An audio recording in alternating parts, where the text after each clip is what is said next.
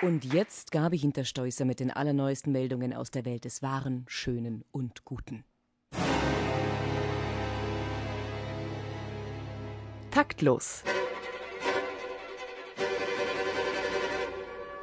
Die Nachrichten. Brüssel.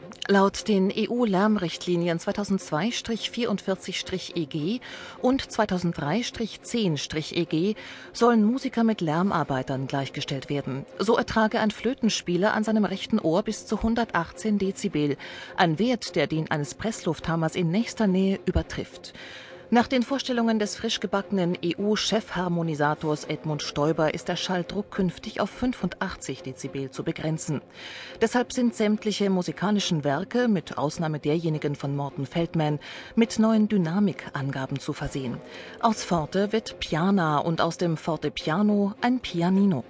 Bei Proben brüllende Dirigenten können übrigens ab dem 1. März strafrechtlich verfolgt werden. Berlin-Bonn.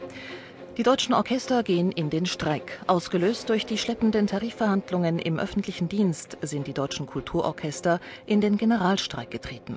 Erstaunlicherweise hat diese Entscheidung keine Folgen nach sich gezogen. Denn inzwischen sind praktisch alle Orchesterplätze mit ausländischen Leiharbeitern oder Musikhochschulpraktikanten besetzt, so dass es zu keinerlei Einschränkungen im laufenden Betrieb kam.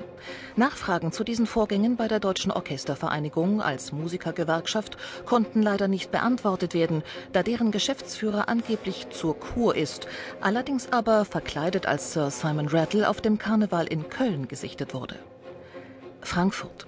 Mit einem kühnen Handstreich hat sich Hessens Ministerpräsident Roland Koch aus allen Schussfeldern der Kritik befreit.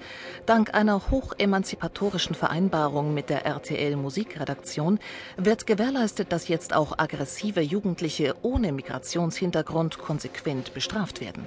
Sie müssen sich als Teilnehmer von Deutschland sucht den Superstar einer harten Folter durch Dieter Bohlen unterziehen. Um das quotenträchtige Scheitern zu gewährleisten, werden ihre Mimikmuskeln und Stimmbänder Länder mit reichlich Botox unterspritzt. Ein vorbildliches Zusammenspiel zwischen Politik und Musikwirtschaft, rühmte Industriesprecher Dieter Gorni live aus dem Dschungelcamp, wo er sich gerade zu einer Imagepolitur aufhält. Hamburg.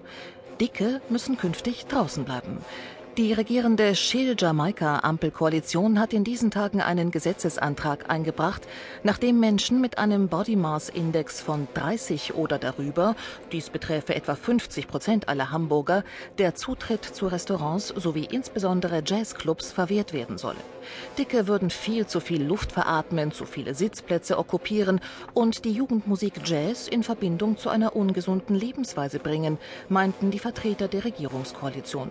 Jazz müsse endlich eine gereinigte und EU-normkonforme Musik für die Generation gesund und praktisch werden. Als Schirmherrin hat sich Dr. Marianne Koch zur Verfügung gestellt, die gerade von einer leichten Bulimie genesen sein soll.